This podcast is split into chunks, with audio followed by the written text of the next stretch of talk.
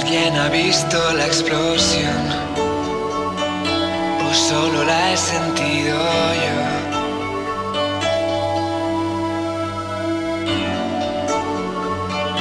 ¿Alguien ha visto la explosión? ¿O solo la he sentido yo?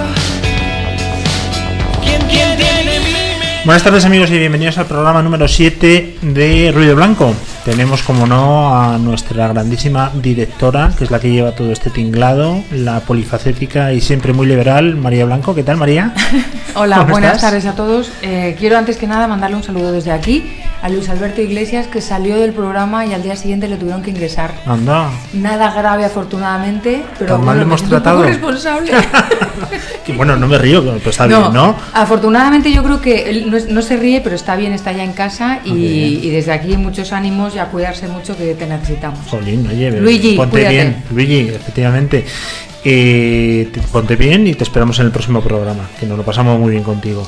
Hoy tenemos otro otro invitado en este caso que Sí. también has traído, una persona Sí. súper, súper Es una peculiar. persona que conocí antes de ayer casi, ¿no? ¿Verdad, Laura? el siglo pasado. Bueno, Laura Mascaró es una amiga desde hace muchísimo tiempo. Yo la conocí cuando ella estaba luchando por los derechos de la- del homeschooling y ella es, ella es abogado y, y, pues eh, digamos que es una experta en los aspectos jurídicos del homeschooling. Ha publicado sobre ello, a continuación pasó a defender la educación libre y parte de esa educación libre es la educación financiera de los niños. Y tiene una página, eh, tiene una página en internet, eh, ofrece cursos, eh, bueno, es una verdadera maestra, aunque probablemente no le encante que diga eso. Y, y- y la traigo entre otras cosas por- porque me tiene que firmar su libro, ¿no? Ha publicado este libro, ¿cuál es la cámara, Conchi? No hemos saludado a Conchi. Este es el libro de Laura que se llama el último de varios que tiene, ¿Dónde crece el dinero? Pues no sé, porque todo el mundo sabe que crecen los árboles, ¿no? Y vamos a, a hablar con, con ella más adelante. Eh, Se queda todo el programa a comentar, ya sabes que aquí eh, todos opinamos. Aquí me quedo. Y se va a Te voy a quedar pedir un, pequeñísimo favor, eh, María, cámbiate los papeles, te los pones a la derecha y el micro a la izquierda, Muy bien. ¿vale? Aunque sé que tú eres muy libre y haces lo que te da la gana, en no, este sigo- caso te pido por yo estoy favor aquí aprendiendo. Así lo hacemos eh, guay. Bueno, eh, Laura, eh, luego vamos a hablar contigo en la sección Pienso, luego opino, pero que sepas que, por supuesto, nosotros estamos en punto. Tú has venido súper tarde, María, y ya hemos hablado fuera de micrófono que me voy a comprar el libro para explicárselo a mis hijas, porque por mucho que les explico que soy director financiero, o he sido, porque ya no pretendo serlo nunca más, no se enteran. Nunca digas de este agua no beberé. Bueno, Muchacho. ya, también. ¿Hace cuántos años he dicho que voy a dejarlo director financiero? Muchos. Yo sí llevo 20 años. No, pero yo este libro se lo recomiendo a todo el mundo, ¿eh? porque yo me lo he empezado a leer y eh, sí, es lenguaje infantil y es para niños, pero a veces cuando, cuando tienes una montaña o una piedra enorme que te parece que nunca vas a terminar de entender cómo funciona el tema de las finanzas y del dinero y la gestión de la- del dinero de uno mismo, a veces hay que volverse niños y, y aprender desde la base. De todas Yo formas- soy muy de, de, oye, pues no te cortes un pelo, coges el libro y lo aprendes desde la, desde la base, como, como para, si lo entienden los niños, ¿por qué no lo voy a entender yo? Es que te das cuenta de lo que sabes y lo que no cuando lo intentas explicar a un niño. No, sí, desde luego. Que- y que yo el otro día, para explicar lo, lo que era el capital en el cole, me sudé tinta. Es el Sí, mérito la que tiene. es complicado, tienes toda la razón. Yo a mi hija ya directamente le digo, mira, tengo una radio, se acabó. Y así me quito el cuidado porque soy incapaz de, de explicarle lo que es las finanzas. Así que me voy a comprar tu libro, se lo voy a leer a las dos. ¿Dónde crece el dinero? ¿Dónde crece el, el dinero de Laura, eh, Laura Mascaró. Oye, vamos a, antes de entrar eh, ya en, en faena, en Economía en Formol, a recordar las redes sociales donde nos pueden encontrar a través de Instagram, en arroba más que una radio, en Twitter en arroba más que una radio, sobre todo también en la página web más que una radio.com, donde tenemos las apps que posiblemente, María, sean las mejores apps del mundo. Sin en duda. El tema de la radio, sin duda. O Sin sea, yo creo, duda. Estoy súper contento porque han salido del horno, pero, pero bonitas, ¿eh? Una cosa espectacular. Y cualquier pregunta que tengáis durante el programa, después del programa, porque hay mucha gente que nos escucha a través luego de los podcasts, Sí. pues que nos escriban directamente y estaremos encantados de resolver cualquier tipo de Yo tengo apuntadas aquí varias cosas, ¿eh? Pe- dimensiones, Fukuyama. Tengo varias peticiones del oyente a la espera, pero sigo animando a la gente Vale. a que nos haga peticiones, que nos pida canciones, que nos pida textos, que nos pida temas, que nos pida autores. Vale, pues eh, desde aquí hacemos el llamamiento, que sabéis que os vamos eh, sin duda a corresponder. Y además que lo que decimos, que piden lo que quieran. Exactamente. Luego nosotros, como Pedid buenos liberales, ya veremos qué es lo que vamos a dar. Pero bueno, pedid, pedid, que luego veremos lo que damos. Oye, yo creo que entramos ya en economía informal, si os parece, ¿vale? Venga.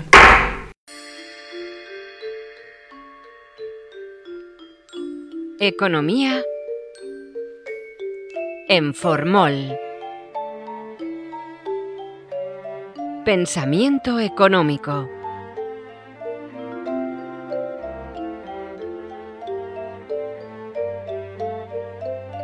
En Formol me recuerda a mi hermana Mar, eh, que siempre ha sido muy inquieta, me recuerda mucho a ti, María, y en casa teníamos cerebros de, de animales en Formol. ¿Me estás amenazando? No, no, pero me acuerdo perfectamente, siempre estaba diseccionando animales y bueno, siempre ha sido súper inquieta y le iba mucho el tema de la biología. ¿Qué tenemos hoy? Bueno, hoy tenemos una exclusiva eh, para el universo, para Mundial. todo el universo, sí señor. Voy a hablar de, un- de un autor que es muy, muy, muy conocido. El autor es el francés Léon Balras. Léon Balras eh, nació en Évreux, en, en una localidad francesa del, del norte, eh, y sin embargo muchísima gente cree que es, eh, que es suizo, porque estuvo, fue rector de, de la Universidad de Lausanne. Es muy famoso en economía porque revolucionó el método, la manera de hacer economía. ¿no? Es uno de los que introdujo, no el único, pero uno de los que introdujo el método matemático en economía. Y, y es famoso por, su, por lograr la descripción matemática del equilibrio general, que así dicho en dos palabras, él pensó, debe haber una manera matemática de expresar ese momento puntual en el que se alinean los planetas, es decir, en el que el precio de los bienes del mercado de bienes es de equilibrio, el salario del mercado de trabajo es de equilibrio, el precio de los capitales también es de equilibrio eh, y el precio de las tierras también es de equilibrio. O sea, cuando se produce un equilibrio en todos los mercados a la vez, simultáneamente. Eso se tiene que poder explicar matemáticamente y así lo hizo el tipo. Pero se consiguió Bueno, de aquella manera. de aquella manera, Sí. ¿no? Hay que yo, yo no soy muy partidaria por, por todo lo que se deja por el camino, ¿no? Es verdad que matemáticamente lo logró hacer, pero si la economía es una ciencia humana, pues se quedó lo de humana por el camino bastante, pero eh, a partir de entonces, pues eh, lo que estudiamos es el modelo neoclásico y la economía como modelos matemáticos, ¿no? Estudiamos la teoría económica en forma de modelos matemáticos. Oye, antes que te pongas con el razonamiento ya en profundidad, ¿qué pasa con la Universidad de Lausana? Que ahí salen auténticos bestias. Bestias en sentido positivo o negativo. Positivo, positivo. no, no sé cómo interpretar a Luis No, nunca. no, no, no. Prefiero Siempre preguntar. positivo. Pues mira, lo de la Universidad de Lausanne es muy divertido porque este tipo, Balras, fue rector de la, universi- de la universidad sin ser licenciado en nada. Siempre se lo pongo a mis alumnos de ejemplo como, si no os da para más y tal, no os preocupéis, siempre podéis ser rector de una universidad como o, hizo Balras. o presidente del gobierno. Presidente del gobierno, cual- cualquier piden, cosa, no sé. Que te piden 18 años, mayor de edad y ser español. Eh, pues ¿Ya por está? ejemplo, Esos mira, son los hasta yo. requisitos. bueno, no te la, entretengo. la historia de este señor, eh, eh, a mí, entre otras cosas, lo que me gusta de este señor es su vida. Tiene una vida apasionante, ¿no? Y, y hoy he traído, él, le costó muchísimo, muchísimo encontrar su vocación. Como le pasa a muchísima gente joven y no tan joven. Él intentó ser escritor y escribió una obra de teatro que se llamaba François Sauveur. Le fue fatal, no debía ser muy buen literato, eh, vivió en principios de, pues en los años 20, 30 del siglo XIX en París, en plan súper bohemio, viviendo con su novia, tenía dos hijas, bueno, una cosa. Su padre, que era un intelectual de la época, eh, pues estaba un poco preocupado por el muchacho, a ver, León, ¿qué vamos a hacer contigo? Y cuando, cuando León tenía eh, 24 años, la típica caminata de papá que te dice, mira, de verdad, tienes que sentar la cabeza, haz algo de provecho. Por ejemplo, haz de la ciencia económica una ciencia respetable como la física o cualquier otra ciencia. Y él se dio cuenta que como literato tenía poco que hacer y dijo, venga, vale. Y se dedicó a eso desde los 24 años. Mm, Él le había, había suspendido varias veces el ingreso en la École eh, de Pont-Chaussée, en la École Polytechnique y luego Pont-Chaussée. Se metió en ingeniería de minas, aquello no le gustaba. Total, eh, en un momento dado se pone a estudiar por su cuenta en matemáticas y economía, se sirvió de muchos autores que habían escrito antes que él, Pero el caso es que de repente le ofrecen ser director de lo que entonces era una academia, la Academia de Lausanne. Y dijo que sí, entre otras cosas, porque no tenía un duro. Es decir, le tuvieron que pagar el transporte, pues no tenía cómo trasladarse con su mujer y sus dos niñas eh, hasta Lausanne.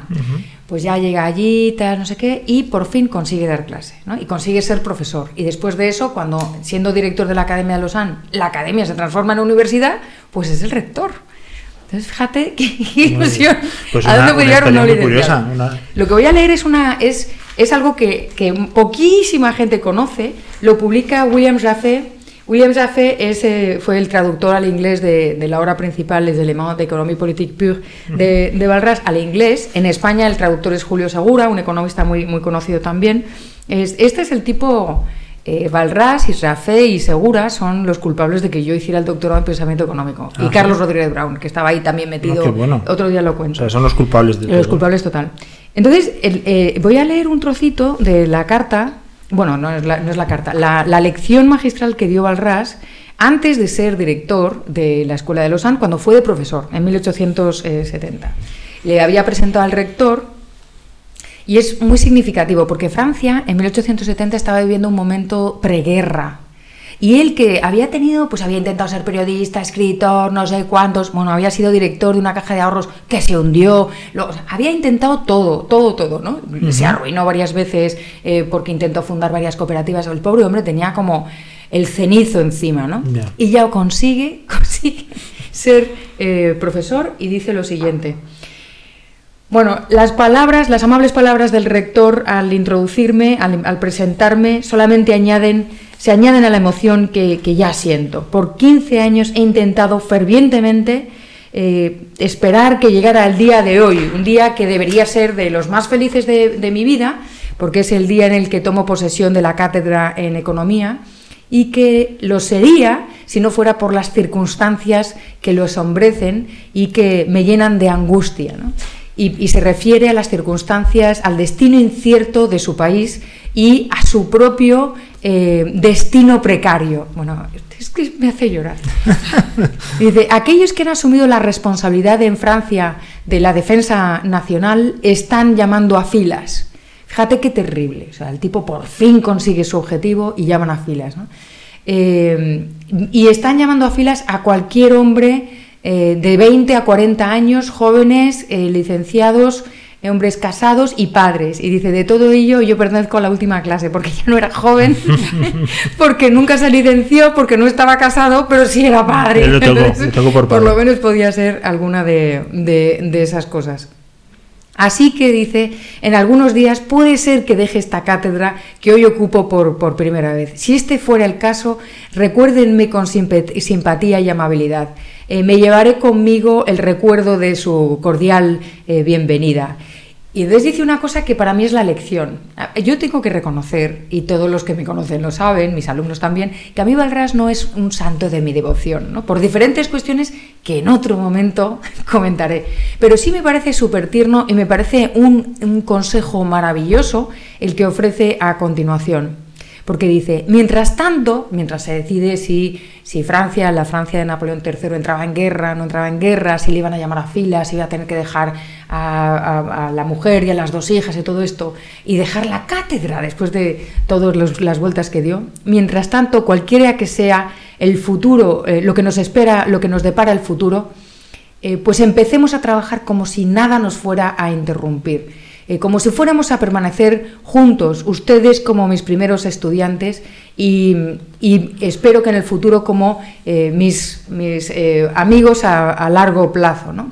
Y se propone a partir de entonces elaborar lo que él siempre había, lo que llevaba mucho tiempo desde los años 60 ideando, que era la arquitectura de este equilibrio general de la economía. Así que yo creo que mm, una persona que está esperando que le llamen a filas cuando ha conseguido ser alguien, aunque sea en Suiza, durante mucho tiempo no tuvo reconocimiento en su país, pero ninguno eh, había fracasado en todo, en fin. Y estaba fallándole a su padre esa promesa que le hizo con 24 años paseando. eh, de repente ve que cuando lo cumple, que es posible que le mandan a la guerra. La guerra de entonces no es como las de ahora. O sea, tenía que ser bastante terrible. Y su mensaje es, hagamos como si no fuera a pasar nada. continuemos trabajando pasito a pasito, pues me parece que es un mensaje que, con el que nos podemos quedar, ¿no? Desde luego que sí, pero no es un spoiler. ¿Fue a la guerra o no? No, Vale. no fue a la guerra. Pues ahí tenemos el equilibrio me de la más economía. tranquilo, le, le funcionó. Oye, Laura, luego te voy a preguntar en la sección que vas a tener con para hablar de tu libro, como umbral. eh, piénsalo, no me contestes ahora si León eh, o León Walras, Balrás. Balrás, eh, era un homeschooling, el primer homeschooling de la historia, porque este se formó a su bola y con su padre paseando. Pues es un homeschooling, ¿eh? Bueno, ahora yo creo que tenemos a Álvaro, vamos a tenerle en un ratito, ¿vale? Porque sé que tiene mucha prisa y, y tenemos que ir a por él rapidísimo. Vamos a escuchar tu, una de tus canciones favoritas, María, y ahora empezamos ya con, con Álvaro.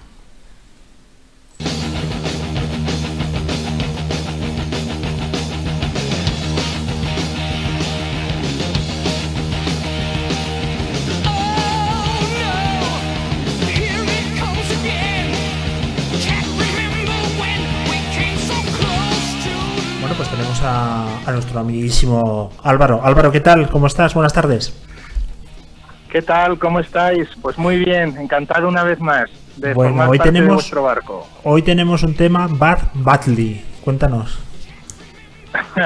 bueno, hoy el- efectivamente eh, hoy me gustaría tratar un tema que es un error brutal que lo cometen casi todos y eh, como siempre, pues ¿quién es el culpable? Pues nada, simplemente que cuando éramos pequeñitos y en el colegio nos enseñaron eh, la palabra well, el adverbio well, eh, how are you, very well, thank you, I'm well y, y todo esto, no nos enseñaron lo otro, no nos enseñaron el badly y todo el mundo dice bad. Vamos a ver, el, el- os voy a poner una serie de ejemplos para que veáis a, a ver qué os parecen estos errores. Por ejemplo, yo trabajo bien, se dice I work well, ¿vale? I work well. Nadie diría I work good, ¿vale? I work well. Pero sin embargo, a la hora de decir yo trabajo mal, todo el mundo dice I work bad. No, no, no, no, no. Bad es un adjetivo. You are a bad worker. Eres un mal trabajador.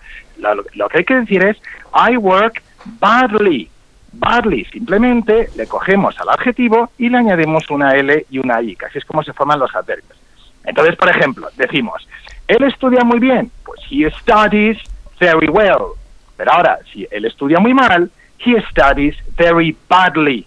He Oye, studies Álvaro. very badly. Nada de he studies very bad. Álvaro, Dime, María. esto sería el malamente de Rosalía.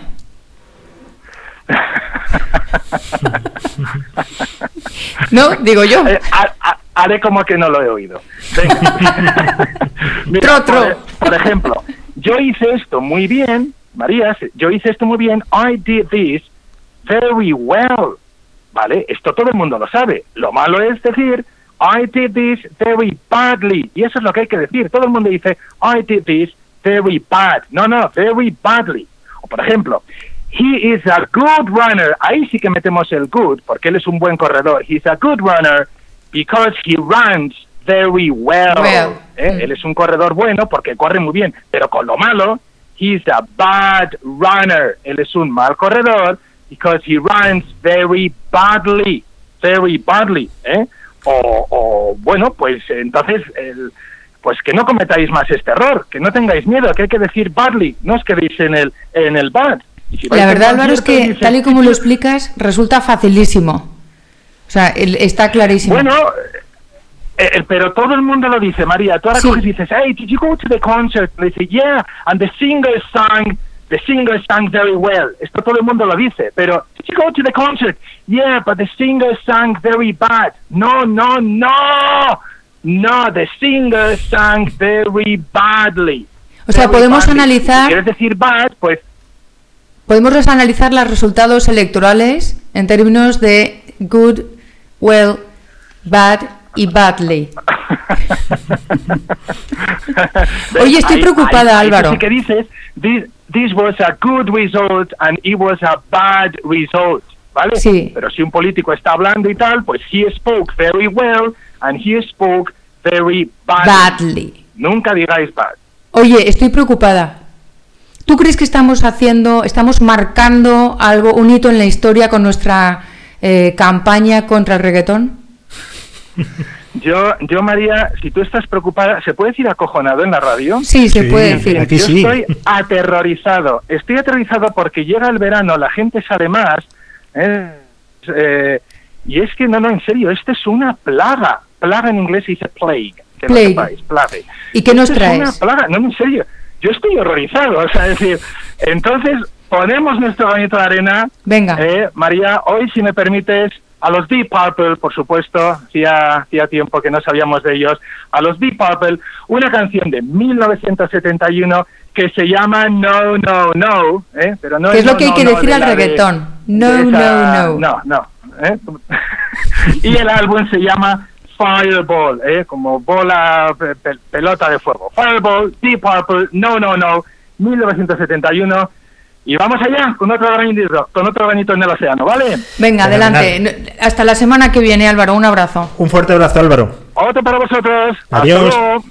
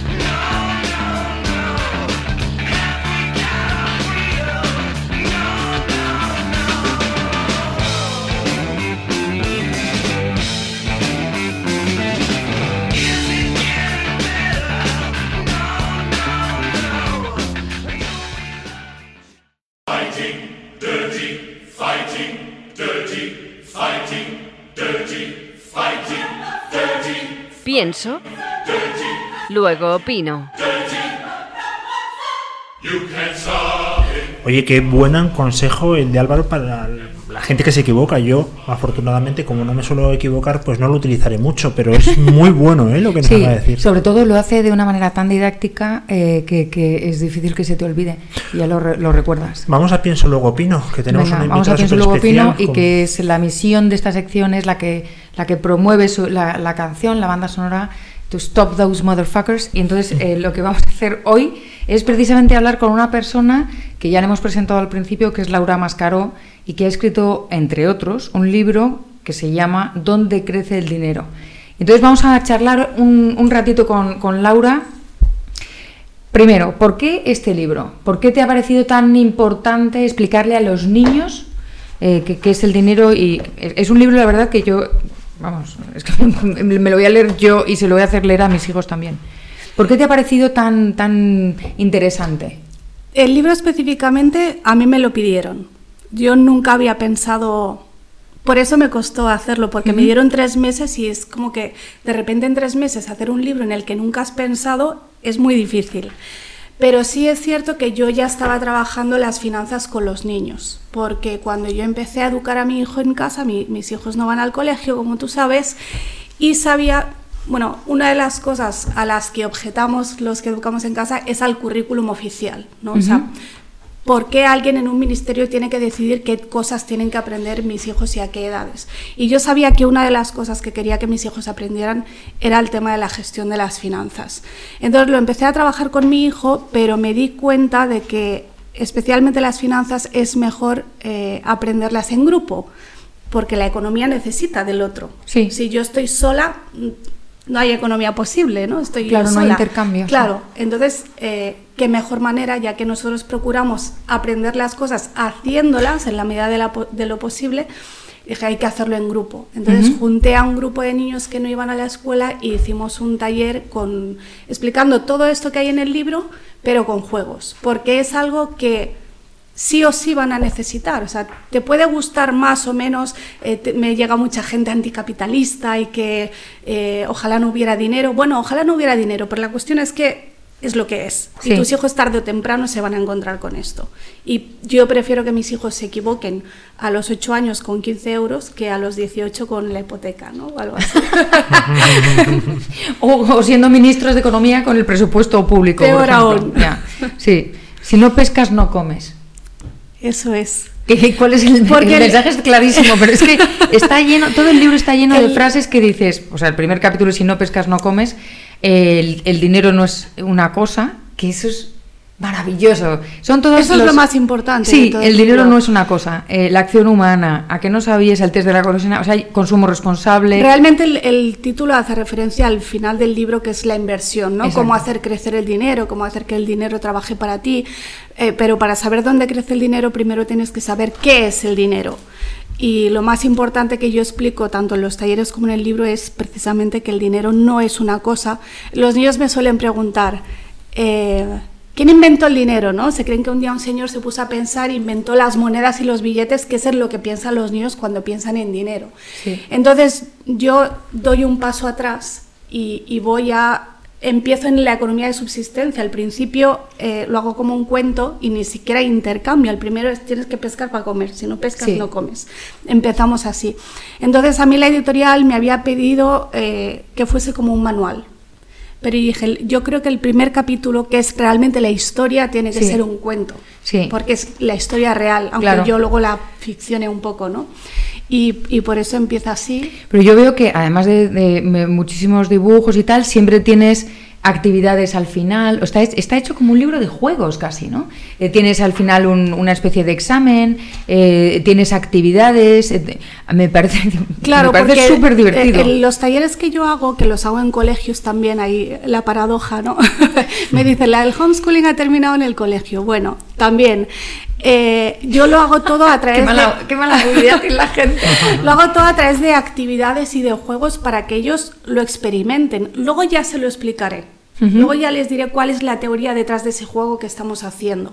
Porque tampoco me quiero quedar solo en qué juego más divertido. Y ya está, y me voy a mi casa y me olvido. No, luego lo comentamos. Entonces el libro está basado en los talleres. Y los talleres son todo el tiempo de, de hacer. Oye, aparte del libro, me gustaría saber, yo sé que tu lucha durante muchísimos años, vamos, desde que te conozco, es eh, el homeschooling y la educación libre. Más que homeschooling solo, Sí, la a- educación libre. Entonces a, me a mí gustaría... me, me suelen preguntar, ¿tú defiendes el homeschooling? Y digo, no, yo defiendo la libertad educativa. Exacto. Que si tú quieres un cole católico interno, pues que lo tengas. Y si tú quieres un cole bilingüe, lo tengas. Pero si no quieres ningún Y si cole, no que quieres también. ningún cole, que también lo puedas tener. ¿Cómo ves el panorama actualmente? ¿Ha cambiado desde los 12 años que hace que te conozco? Eh, mm, cambió un poquito por la famosa sentencia del Tribunal Constitucional en 2010, eh, que realmente nos denegó todo derecho a educar en casa, pero realmente en la práctica hay cierta tolerancia administrativa. O sea, aunque la ley no nos apoya, la jurisprudencia no nos apoya, en la práctica cada vez somos más, porque Ujú. también cada vez hay más gente desencantada con el sistema, niños de, de altas capacidades que son fracaso escolar, todo el tema del bullying, eh, también la pura cuestión académica de niños que ves que pueden dar mucho más de sí y el sistema es que no les exige nada.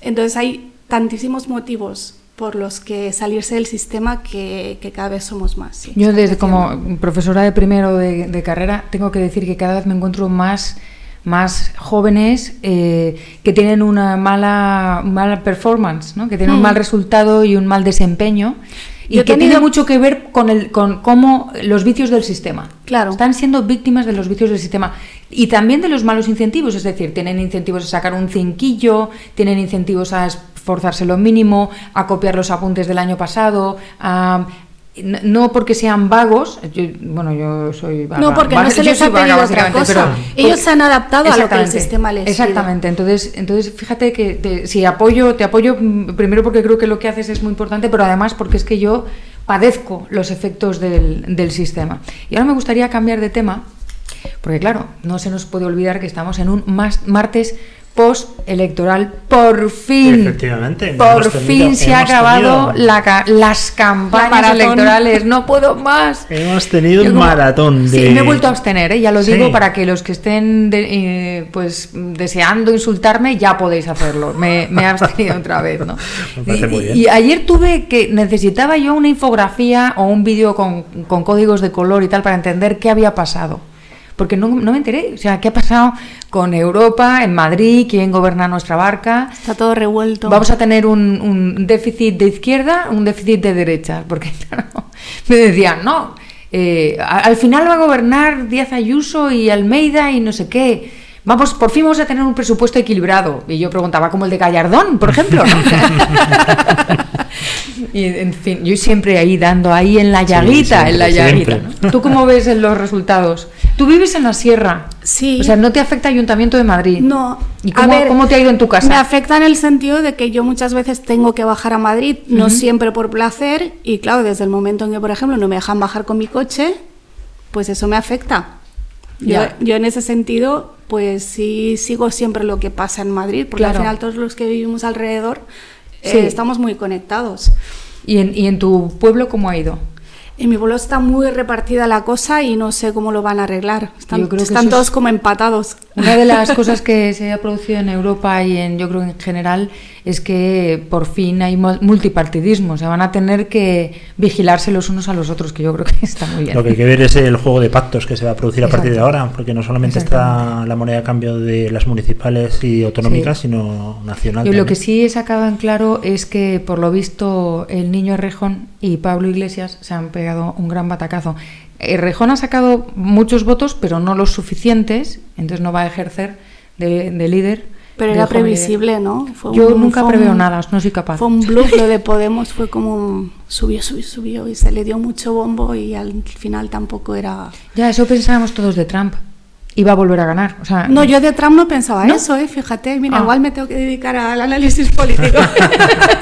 Pues sí, yo, yo soy incapaz de, de hacer previsiones, no soy, no soy buena eh, haciéndolo, ¿no? Pero bueno, pues yo creo que ellos mismos esperaban un gran resultado, eh, incluso, no sé, Jorge Javier Vázquez haciendo propaganda en su programa por televisión, de, de, votamos a Carmena, pues mira, se va a hacer magdalenas, por lo visto, dicen, he leído en redes, no sé si es que hace bien las magdalenas o, o lo han dicho con maldad. No puede ser, ¿no? Que alguien en redes diga cosas con maldad, no. Imposible. No, no, no. Bueno, yo, yo eh, para demostrar mi buena intención, quiero dedicar una canción a Pablo Iglesias, Errejón y Carmena, eh, pues como para ayudarles a llevar el, el duelo del batacazo electoral que se han llevado. Es una canción de mis épocas, de Gabinete Caligari, y eh, tiene una frase, una frase que me parece importante, que dice, eh, al poquito de, de empezar, dice, no hay muro que no caiga cuando escasea el pan. Ay, bien. amigos, amigos. Pues vamos a Aquí os dedico, queridos camaradas. Cam-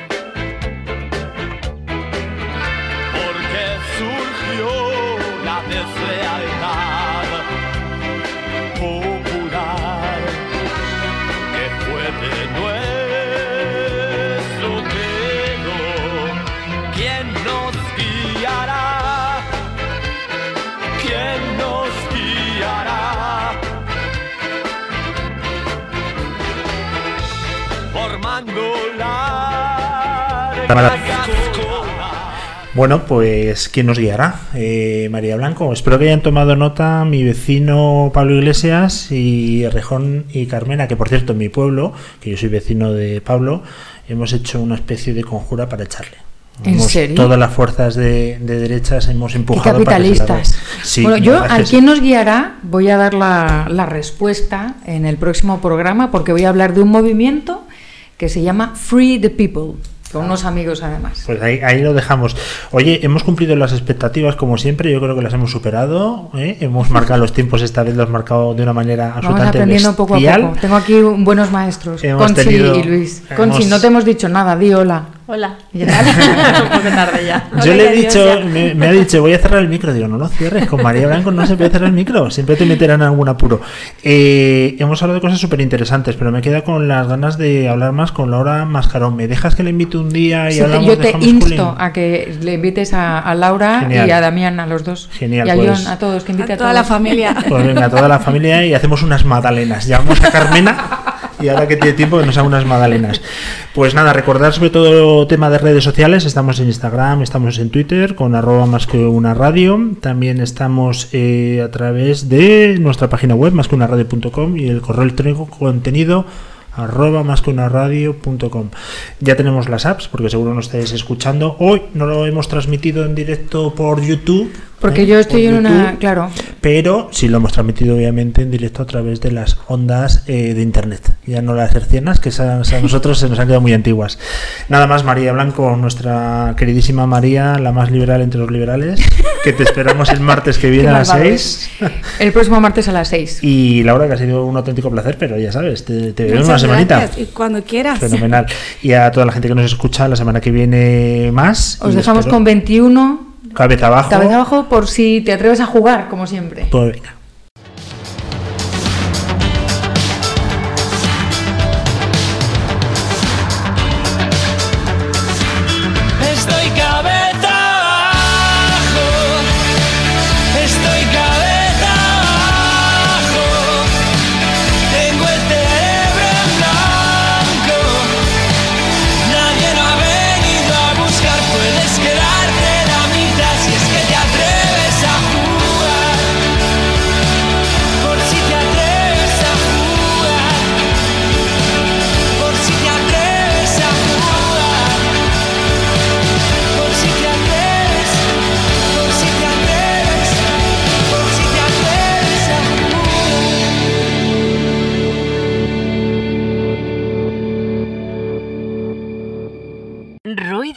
Blanco.